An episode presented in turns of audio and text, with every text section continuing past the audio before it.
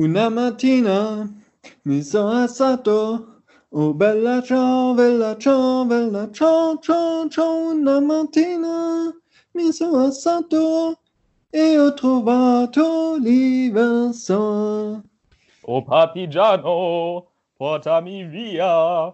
Oh bella ciao, bella ciao, bella ciao, ciao, ciao. Oh partigiano, portami via. Che mi sento di morire.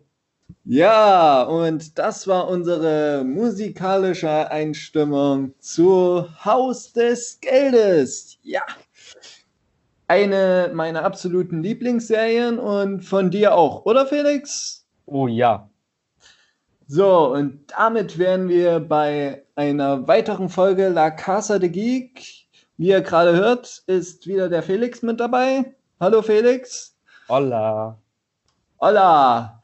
Und wir widmen uns heute der Frage, was macht Haus des Geldes eigentlich so besonders? Und was macht Haus des Geldes anders als andere Serien? Doch bevor wir darauf eingehen, möchten wir uns erstmal kurz mit dem Song Bella Ciao befassen. Felix, hast du da ein paar Fakten für mich? Ja, also man kann auf jeden Fall schon mal sagen, die Macher haben Bella Ciao nicht ohne Grund als den Titelsong ausgewählt. Bella Ciao hat halt viel Symbolkraft. Ja, also Bella Ciao wurde damals nach dem Zweiten Weltkrieg oder währenddessen auch von den Partisanen aus Italien gesungen. Ja, das waren quasi die Widerstandskämpfer, die sich unter dem großen Begriff Resistencia, ja, also eine Zeit, in der sich gegen den italienischen Faschismus aufgelehnt wurde, gesungen haben, während sie eben ihren Widerstand geleistet haben. Apropos Widerstand, wenn man sich die Masken anguckt, die Salvador Dali-Masken, Dali war ja ein Maler und ein lustiger Fun-Fact am Rande, und zwar innerhalb der Serie in Folge 6 tragen die Bankräuber, um die Polizei zu verwirren, plötzlich andere Masken und auch von einem impressionistischen Künstler, von einem norwegischen Künstler, und zwar Edward Munch, der Schrei. Und auch noch in der Folge später philosophiert der Professor mit der Inspektora und den anderen Polizisten im Zelt, welche Masken er hätte noch verwenden können. Da fallen dann Namen wie Picasso, Da Vinci und unter anderem bringt dann Ankel, ähm, der Partner von der Inspektora, bringt dann plötzlich Andy Warhol mit ins Spiel. Und, und meint dann, was denn? Der hat Marilyn Monroe gemalt. Und alle gucken ihn so an. also da merkt man auch, dass die Serie das Ganze auch so ein bisschen mit Humor nimmt, aber man merkt auch gleichzeitig anhand der Wahl des Liedes, anhand der Wahl der Masken so, dass die Serie auch so ein bisschen stehen soll für Widerstand. Für Widerstand gegen die Staatsgewalt. Oder sehe ich das falsch, Felix? Ja, das siehst du völlig richtig. Also gerade Dali ist ja ein spanischer Maler, dem ähm, ein guter Ruf äh, nachgesagt wird, da er ja unter anderem den Impressionismus krass geprägt hat. Aber er wollte vor allen Dingen eins mit seinen Bildern den Rausch äh, zur, zur äh, den Rausch wollte er vor allen Dingen mit seinen Bildern darstellen. Er wollte vor allen Dingen für Verwirrung sorgen ähm, mit seiner surrealistischen Art und äh, das hat er sehr, sehr gut geschafft, ja. Und Verwirrung ist ja auch ein großes Thema in Haus des Geldes. Unter anderem ähm, dienen viele Szenarien des Professors dazu, für Verwirrung zu sorgen. Sei es die Aktion mit den neuen Masken, so, oder ähm, auch die Sache mit Troja. Also der Prozess Professor bezieht sich auch auf Strategien, wie zum Beispiel halt Troja, das trojanische Pferd. Ja, Bankräuber müssen natürlich auch raffiniert vorgehen und äh, dazu gehört es natürlich auch, einen guten Plan dabei zu haben, wenn man in eine Bank eindringen möchte. Und ich sag mal so, äh, der Professor hatte viele Asse im Ärmel, aber vor allen Dingen war der Plan auch auf ganz viele trojanische Pferde gestützt. Also ich nenne mal ein trojanisches Pferd, äh, in der Serie wurde sie das Lämpchen genannt. Ja? Die Tochter von einem äh, britischen Diplomaten, glaube ich, oder? Ja. Genau, gespielt von Maria Pedrassa. Und äh, sie war sozusagen das trojanische Pferd. Mit ihr als Geisel, als Lämpchen ähm, funktioniert der Plan, beziehungsweise steht und fällt der Plan des Professors. Ja, das kann man hinzufügen. Aber was mich mal interessieren würde, die Serie hat ja mehrere Handlungsstränge sehr gekonnt miteinander verworben. So, gerade bei dir als Drehbuchautor, wie hast du denn darauf reagiert mit den vielen Parallelhandlungen? Zum Beispiel, dass Haus des Geldes die eine Zeitebene hat, so, aber man in der anderen Zeitebene erfahren hat, wie der Plan eigentlich zustande gekommen ist und wie sich die Truppe sozusagen eingegroovt hat. Genau, das ist sehr, sehr schön anzusehen und das hast du richtig ähm, festgestellt, dass es natürlich verschiedene Zeitebenen gibt, sogar drei, wenn ich mich nicht irre. Und dass es eben neben diesem klassischen Erzählstrang, der die Handlung als solche auf den Punkt bringt, dass eben eine Bande von Bankräubern halt Geld stellen möchte, 2,4 Millionen aus der spanischen Banknotendruckerei, eben auch andere parallele Handlungen ablaufen, die miteinander einen gewissen Synergieeffekt haben. Also was ich sehr, sehr schön fand anzusehen, war, dass der Professor eine Art Doppelleben führt, ja, was natürlich auch seinem Plan hilft, die ähm, Ermittlungsbehörden gut zu kennen.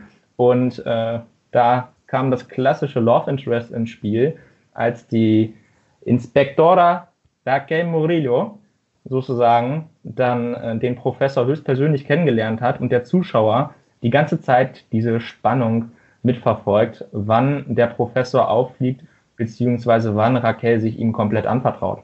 Ja, das war auch ein äh, Fakt, der mich sehr fasziniert hat.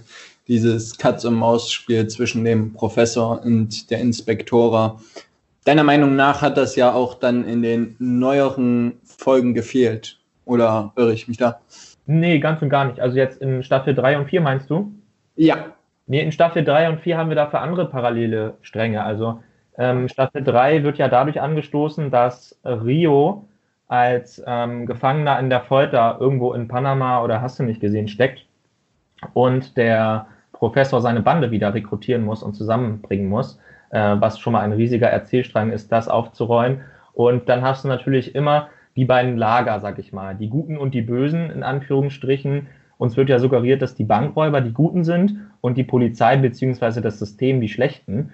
Ähm, und da hast du natürlich immer die Blickwinkel sowohl aus den Ermittlungsbehörden, dann aus dem, äh, aus der spanischen Zentralbank in Staffel 3 und 4 und dann hast du natürlich auch viel weitere Handlungsstränge. In der Vorgeschichte sehen wir natürlich auch, wie Berlin sich ja ein Haus am, im Kloster angemietet hat und dort findet sich die Bande ja auch ein, um dann den Plan zu schmieden, wie sie Rio aus der Haft bekommen und wie sie dann in die spanische Zentralbank eindringen können. Apropos spanische Zentralbank, machen wir doch mal wieder einen ganz großen Sprung zurück zur Staffel 1 und 2. Und zwar haben die in der spanischen Banknotendruckerei nicht drehen können, das Innere von der Casa de la Moneda hat die Produktion selbst aufgebaut, wobei die Optik eher dem Pariser Wissenschaftsmuseum nachempfunden ist. Die unzähligen Euros hat das Filmteam auf der Presse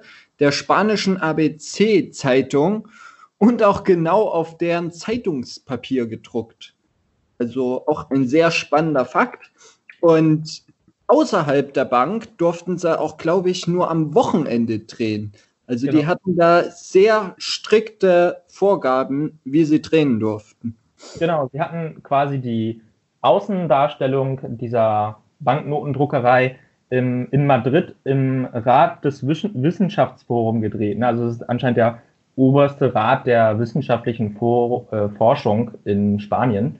Und da muss natürlich, wenn du halt so einen Dreh ähm, deklarierst, natürlich auch von den Behörden dir das absegnen lassen und da sehr, sehr viel Verkehr in der Innenstadt von Madrid ist, rund um dieses Wissenschaftsforum, konnte man nur am Wochenende drehen, um die nötige Ruhe dafür zu haben. Und wir machen mal gleich weiter mit einem Fun Fact. Und zwar war die Serie ursprünglich für Antenna 3 gedreht, bevor Netflix sie eingekauft hat und umgestreckt hat.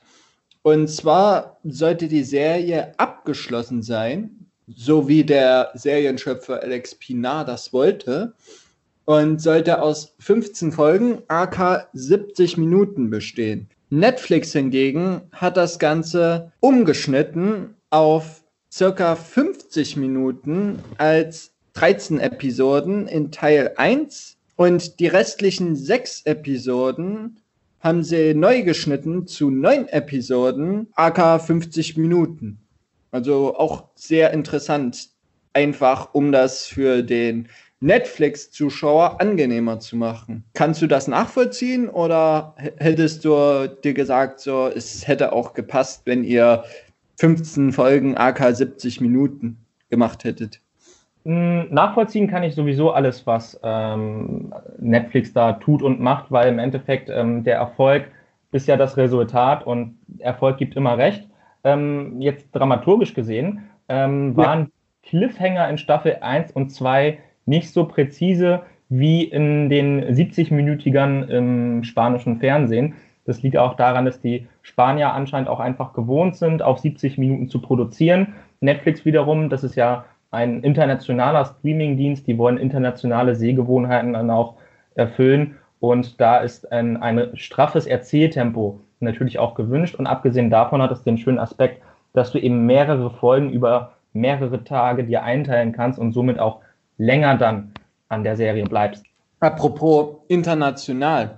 Und zwar eigentlich war, wie gesagt, Haus des Geldes für Antenna 3 gedreht so und Netflix hatte anfangs noch gar nicht die Rechte daran. Die haben sie erst zusätzlich gekauft und mit dem Kauf sozusagen und der Ausstrahlung auf Netflix kam dann ein riesen internationaler Hype.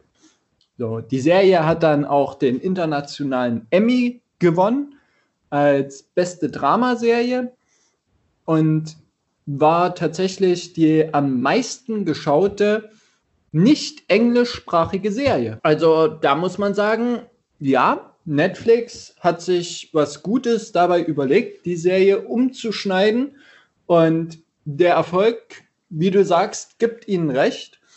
Aber ich glaube, dass die Serie so erfolgreich ist, liegt vor allem an Alex Pinar und an den Charakteren.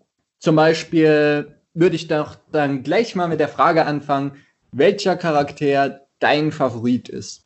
Uh, ja. Also klar, du hast recht, ne? Alex Pinar hat ja mit der Serie viele Alleinstellungsmerkmale geschaffen. Wir haben ja schon über die Masken gesprochen und auch ähm, den Zusammenhang mit dem Bella Ciao Song. Ähm, mein Lieblingscharakter ist definitiv der Professor, einfach weil er immer dem Gegner einen Schritt voraus ist, weil man immer gespannt ist, welches Ass er als nächstes zückt wie raffiniert er seine Pläne sich ausdenkt und auch in diesem Doppelleben, ja, als wirklich empathischer Mann, der halt auf einmal Gefühle für eine Inspektora aufbaut, äh, sympathisiert man mit ihm. Und ich finde ihn einfach klasse gespielt. Ich finde aber auch ähm, die weiblichen Hauptcharaktere sehr stark. Also gerade Nairobi, die ähm, eine sehr, sehr starke Frauenfigur verkörpert, ähm, die ursprünglich gar nicht so im Drehbuch angelegt war und eben auch Tokio. Wie schaut es denn bei dir aus? Bei mir ist es tatsächlich Tokio. Es gibt ein paar Facts, die ich nennen kann, die da auch so ein bisschen mit reinspielen. Und zwar ist ihre Rolle angelegt an die Mathilda aus Luc Bessons Leon der Profi. Ah. Und Leon der Profi ist einer meiner all-time Favorites. So, also das merkt man am Haarschnitt, das merkt man an dem Auftreten von ihr diesem rebellischen Auftreten, so eigentlich könnte man so fast sagen, dass sie sozusagen die erwachsene Mathilda ist, würde ich fast sagen. Mathilda so. wurde damals von Natalie Portman verkörpert, oder? Genau, genau. Die Schauspielerin selber hat aber auch gesagt, dass sie sich unter anderem auch Juliette Lewis aus dem Film von, also aus dem Drehbuch, der Film war von Oliver Stone, das Drehbuch von Quentin Tarantino, Natural Born Killers geholt hat. Und wir können uns erinnern, Juliette Lewis war ziemlich durchgeknallt, eine ziemlich durchgeknallte Killerin. So durchgeknallt ist Tokio nicht, aber es ist schon ein Charakter, der, der sehr, ich würde immer sagen, unberechenbar eigentlich ist. Den man so, also die im einen Moment sich an den Plan hält und im nächsten Moment wieder was völlig anderes tut, die manchmal emotional agiert und manchmal total ähm, rational, manchmal irrational und manchmal sogar auch bedacht auf ihren eigenen Vorteil, aber auch auf den Vorteil ihrer, ich würde mal sagen, Freunde. Also man kann sagen, dass Tokio sozusagen in dieser Bande von Bankräubern sozusagen ihre Familie gefunden hat und auch der Professor so ein bisschen, also so ist er auch angelegt in der Serie, so als Vaterfigur fungiert ja. für sie und Mentor. Und das imponiert mir, sagen wir so. Und noch dazu ist sie die Erzählerin und macht einen sehr guten Job. Eigentlich hatte mich die Serie schon damals mit der ersten Einstellung, wo man sie sieht mit einem roten Farbfilter und sie liegt da so auf dem Bett und die ersten Worte sind im Spanischen mit llamo Tokio und im Deutschen halt ich heiße Tokio, wo sie halt erklärt, wie sie da hingekommen ist, so und dann gleich auf die nächste Szene geht, wo sie halt auf den Professor trifft und wie sie auch auf den Professor trifft. Und das ist einfach nur genial gespielt von beiden, von Alvaro Morte und von Ursula Cobero. Ich merke, du schaust die Serie auf Spanisch, ja? Ja, ja. ja also tatsächlich auch jetzt ähm, als Vorbereitung auf Staffel 4 und weil halt die Corona-Zeit ist, habe ich mir tatsächlich ähm, nochmal einen Spanischkurs gegönnt. Zum Beispiel könnte ich jetzt sagen, mucho gusto, sehr erfreut oder me llamo Marcel, ich heiße Marcel. Aber apropos Corona, du hast mir da im Vorfeld eine kruse Theorie erzählt, die ich gerne jetzt mal nochmal von dir hören wollte. Sí, sí, yo tengo mucho tiempo por el estudio äh, de la Casa de Papel äh, también. Ähm, ich habe mir die Interviews, die Alba Flores, die die Rolle Nairobi verkörpert, und von Ursula, die die Rolle Tokio verkörpert, mal angeschaut und äh, detaillierter hingehört. Und es gibt ja eine lustige Theorie, die hat Ursula selbst aufgestellt. Angenommen, Haus des Geldes wäre in der aktuellen Corona-Quarantänezeit gedreht worden. Dann gäbe es eine Währung, die weitaus wertvoller ist als das Gold in der spanischen Zentralbank. Kannst du raten, was ich meine? Ja, Klopapier. Richtig. hätte man Haus des Geldes einfach heutzutage gedreht, dann hätte man natürlich klassischerweise das Klopapier als Währung inszenieren können und dann hätten sie die Bankräuber das Klopapier aus der spanischen Zentralbank klauen können und das wäre wesentlich mehr wert als das Gold, glaube ich.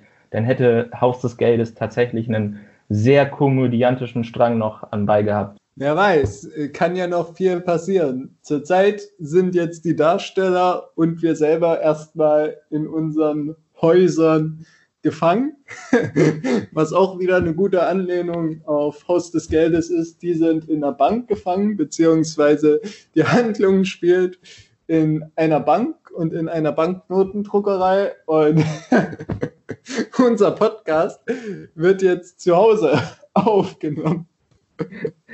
Wir haben ja, wir haben ja gerade auch ein wenig über das Spanische gesprochen.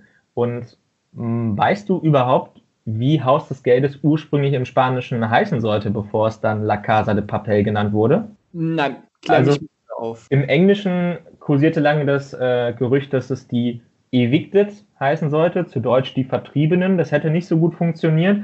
Im Spanischen wollte man sich dann auf La Casa di Carta einigen, aber auch das hätte nicht funktioniert. Weißt du warum? Ähm, wegen House of Cards? Richtig. Da hätte man zwei Serien gehabt, die sich zu sehr ähneln vom Titel her. Tja, in der, in der House of Cards gab es leider schon vorher mit dem Kevin Spacey. Aber jetzt mal zurück zu Haus des Geldes. Ich habe mir ja wieder mal eine Statistik angesehen und zwar hat die, die ARD veröffentlicht, dass Haus des Geldes auf Platz 3 der Charts ist von den Serien, die am meisten geschaut werden in der Corona-Zeit. So. Kannst du dir vorstellen, warum die Serie gerade in Deutschland so beliebt ist? Ähm, ich habe tatsächlich auch die Statistik der Tagesschau gelesen und das ist eine Statistik, die sich zwischen dem 20. und 26. März auf die Abruf, äh, Abrufzahlen der Staffeln 1 bis 3 auf Netflix beruht. Und wir haben ja heute, jetzt wo wir aufzeichnen hier, Mittwoch, den 1. April. In zwei Tagen kommt die vierte Staffel Haus des Geldes raus. Und ich kann mir denken, dass viele einfach sich auf die vierte Staffel schon mal eingrooven wollen und dementsprechend Staffel 1 bis 3 jetzt schon mal zu Hause in Quarantäne durchsuchten, oder? Ja, definitiv. Es gab ja auch Anfang der Woche ein Special, da hat Netflix dazu aufgerufen und Vancouver Media, sich nochmal komplett ähm, die erste Folge anzusehen und hat dazu halt immer so ein paar Facts rausgehauen, wie du halt sagst, das mit Nairobi. Aber es gab auch einen anderen Fact, den hast du mir geschickt, den fandst du sehr interessant und zwar hat Jesus Kol Kolmener ähm, was gezeigt, was man so noch nicht gesehen hat. Was hat er denn gezeigt? Ja, Jesus äh, Kolmenar, der Creator und der äh, Regisseur von einigen Folgen Haus des Geldes, der hat ein sogenanntes Moodboard ähm, per Skype vorgestellt und aus diesem Moodboard geht halt hervor, wie La Casa de Papel ursprünglich angelegt war.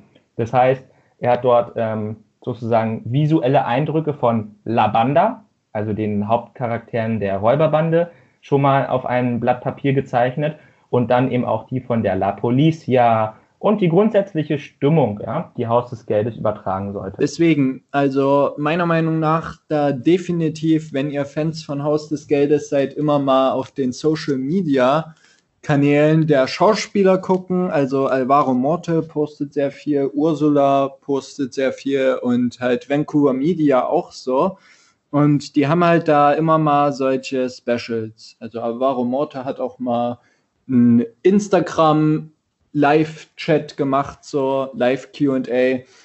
Und ja, also man merkt halt auch, dass das Team nicht nur vor der Kamera funktioniert, sondern auch hinter der Kamera funktioniert. Aber jetzt mal zu jemandem ganz anders, den ich fast vergessen hätte.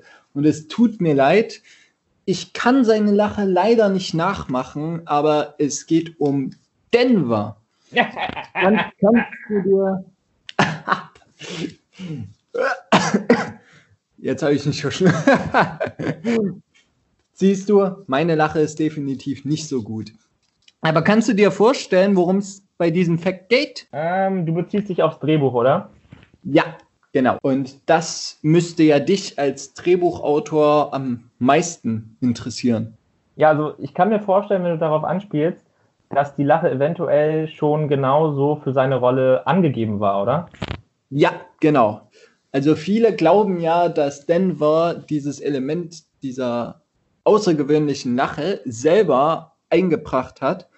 Aber er selber, also der Schauspieler Jamie Lorente, hat zugegeben, oder Jamie Lorente hat zugegeben, dass die Lache schon im Drehbuch vorher drin stand. So. Und dass Alex Pinar und der Rest von Vancouver Media tatsächlich mehrere Schauspieler gecastet haben aufgrund dieser Lache. Also die wollten eine ganz außergewöhnliche, ikonische Lache und haben sich deswegen für ihn entschieden. Das ist auch eigentlich ziemlich lustig, wenn man mal bedenkt, so wie viele Lachen die sich dann anhören mussten, bis sie ihn gefunden haben. ja. Reine, du machst es am besten, deine Lache gefällt uns du wirst Denver spielen. So mock wie das. Siehst du mal, so kann es gehen. So kann man an den Job rankommen. so. Aber man muss natürlich dazu sagen, Denver hat noch andere Qualitäten, die ihn auszeichnen. Alleine die Beziehung zwischen ihm und Monika, aka Stockholm, die anfangs eine völlig andere Rolle hatte. Zumindest hat man das vermutet aber die sich gewandelt hat im Laufe der im Laufe der Handlung. Das ist auch das Besondere an Haus des Geldes. Du siehst halt immer, wie die Charaktere sich wandeln und das manchmal sogar mehrmals in der Folge und manchmal aber auch über einen langeren, längeren Zeitraum. So. Und das, was du mir auch im Vorfeld gesagt hast, stimmt natürlich. Die Serie hat auch so ein bisschen einen Soap-Charakter. So, glaubst du, dass es dadurch auch nochmal so ein Fakt ist, warum die so beliebt ist, wegen den ganzen Spannungen innerhalb der Gruppe und weil du halt nie weißt, wer als nächstes wen verrät, etc. Also diese klassischen Elemente eigentlich einer Soap? Ja, zum Teil. Also ich kann da zum Teil zustimmen. Ähm, viel mehr Telenovela als Soap. Ähm, und natürlich ohne ohne diese ganzen Geschichten, wo du ja auch gerade angesprochen hast, dass Denver sich in eine Geisel verliebt, funktioniert ein solches ähm, Genre nicht. Und vor allen Dingen ist es ein klassisches Drama-Genre, das aber ebenso erfolgreich ist, weil es viele Aspekte von anderen Genres mitbedient. Ne? Also wenn wir jetzt auf diese Beziehungsebene eingehen, da kann man schon phasenweise von einer Romantic Comedy sprechen, weil es teilweise auch sehr, sehr lustig umgesetzt ist, wie sich die einzelnen Räuber mit den äh, Liebenden und Geliebten dann verhalten. Andererseits hast du auch ganz klassische komödiantische Aspekte, aber auch melodramische, melodramatische meine ich natürlich. Und grundsätzlich ist es der gesamte Mix, den Haus des Geldes so erfolgreich macht. Immer stets die Spannung zu halten, für genug Konflikt innerhalb der Gruppe und ähm, äußeren als auch innerlichen und persönlichen Konflikt zu sorgen und eben nichtsdestotrotz immer die Handlung voranzutreiben und nie zu stagnieren. Also ich sag mal so, wenn der Denver sich in eine Geise verliebt, dann ist das schön und gut, aber das sorgt natürlich für Konfliktstoff. Ne? Weil wenn sich ein Räuber in eine Geisel verliebt, dann kann der Plan nicht mehr so umgesetzt werden wie vorher, weil zwischen Geisel und Räuberbande sollte ja ganz klar ein Strich gezogen werden. Ja, auf jeden Fall. Und was noch passiert so, der Professor hat ja anfangs die Regel aufgestellt, dass niemand innerhalb des Teams eine Beziehung miteinander anfängt. Und natürlich fängt Tokio eine an mit Rio. Und das bietet auch herrliches Konfliktpotenzial. Da gibt auch, ja, da, da gibt es auch in der dritten Staffel in Folge 8 eine Szene, wo Rio mit Tokio Schluss macht und wo sie erstmal total selbstzerstörerisch so eigentlich fast den Plan torpediert. Und das fand ich auch sehr herrlich. Natürlich denkst du dir dann auch so, oh, du gehst mir jetzt echt auf die Nervenmädel, aber das ist halt schauspielerisch so gut umgesetzt, dass es dich teilweise auch so ein bisschen amüsiert. Und wie du ja auch sagst, so die verschiedenen Spannungen, dann möchte ich auch noch anmerken, die Cliffhanger, also immer die Cliffhanger von Staffel zu Staffel, die sind teilweise echt zermürbend. Also gerade in Staffel 3, die ja im Juli letzten Jahres lief und uns mit einem mörderischen Cliffhanger zurückgelassen hat, wo du dir natürlich dann die ganze Zeit dachtest, wie geht's weiter? Ich will endlich wissen, wie es weitergeht, so, wo dann ganz viele große Theorien im Internet gestreut wurden, unter anderem dann auch so den Start, dass die im Januar startet, bis dann halt Ende des Jahres bekannt, bekannt gegeben wurde, es geht im April weiter. Und das war so wieder ein Aufatmen, obwohl man sich halt schon dachte, dass es weitergeht. Meiner Meinung nach war das auch ein cleverer Schachzug, weil Netflix hat die ganze Zeit nicht davon berichtet, dass die überhaupt eine vierte Staffel gemacht hatten. Du wusstest von der dritten Staffel und du wusstest von einigen Medien, dass wahrscheinlich eine vierte Staffel kommt und dass eine vierte Staffel produziert wurde. Aber meiner Meinung nach erst sicher weißt du das, wenn es das Produktionsstudio, also entweder Vancouver Media oder Netflix, dann offiziell bekannt gibt. Und das ist passiert und ich freue mich riesig auf die vierte Staffel. Und man muss dazu sagen, natürlich will Netflix das Ganze noch am Laufen halten. Weil was man noch mit bedenken muss, ist dieser ganze Marketingfaktor, der da mit dranhängt. Weil gerade diese Salvador Dali-Masken oder auch diese roten ne, Overalls haben auch für lustige Ideen gesorgt, was es betrifft. Ähm, Kostümpartys zum Beispiel oder allgemein so Cosplay hast du dann plötzlich die Bankräuber als Cosplay.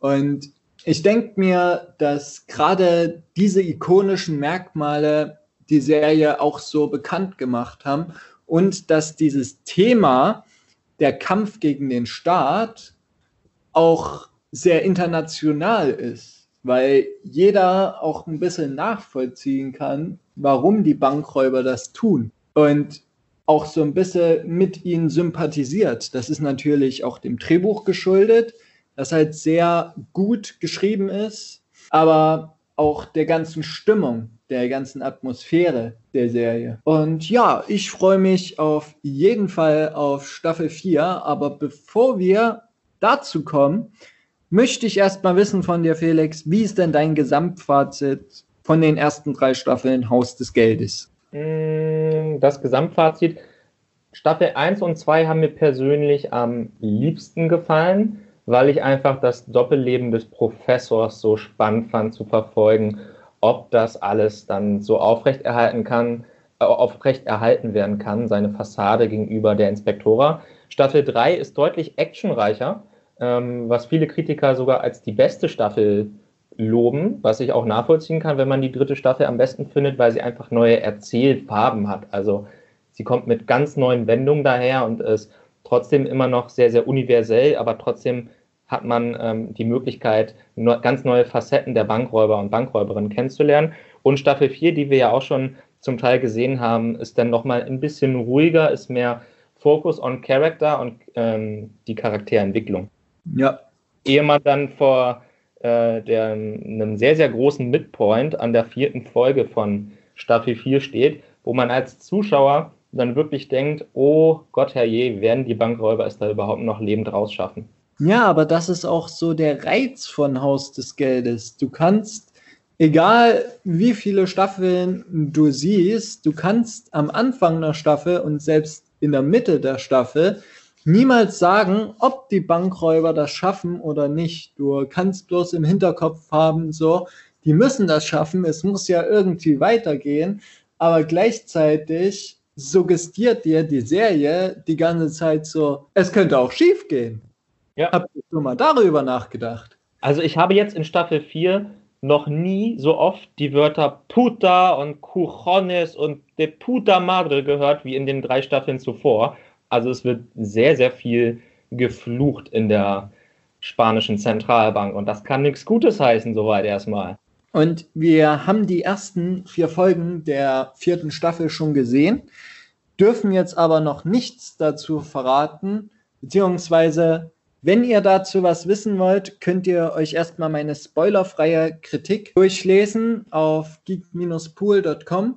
Aber ich möchte auch niemanden den Spaß verhageln, so, weil es gibt ja einige Punkte, die in Staffel 3 offen gelassen wurden und die jetzt in Staffel 4 fortgesetzt werden. Die, es macht einfach keinen Spaß, wenn ich die jetzt alle auflöse.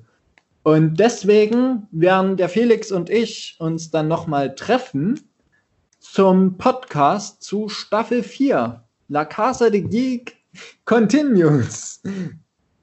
Und da geben wir euch dann auch einen Ausblick, was wir glauben, wie es mit der fünften und sechsten Staffel, falls die kommt, falls die Gerüchte tatsächlich stimmen, wie es dann weitergeht. Und auch ist angeblich, das sind jetzt alles nur Gerüchte, angeblich auch ein Berlin-Spin-off geplant. So. Aber bevor wir kurz Schluss machen, möchte ich natürlich auch noch mein Gesamtfazit geben. Ich fand es anfangs sehr spannend. Natürlich hat die Serie für mich auch so ein paar Sachen, wo ich gesagt habe, okay, ich will jetzt unbedingt wissen, wie es weitergeht, so, und ihr spannt mich hier die ganze Zeit auf die Folter. Das finde ich jetzt nicht gerade nett, so. Aber das macht halt auch den Reiz der Serie aus, dass du halt immer wissen willst, wie geht es weiter, was passiert als nächstes, aber dieses auf die Folter spannen kann auf die Dauer auch sehr nervig sein. So, aber Ich bin rundum zufrieden mit der Serie. Ich fand die schon in den ersten zwei Staffeln toll. Und ich habe sogar Alex Pinar getroffen beim Festival Serious Mania. Da war die dritte Staffel noch gar nicht angekündigt. Das Lustige war, die dritte Staffel wurde gerade zu dem Zeitpunkt angekündigt, wo er beim Festival Serious Mania war. Oder ich glaube kurz danach. So, ähm, wo man ihn dann auch dazu Fragen stellen konnte.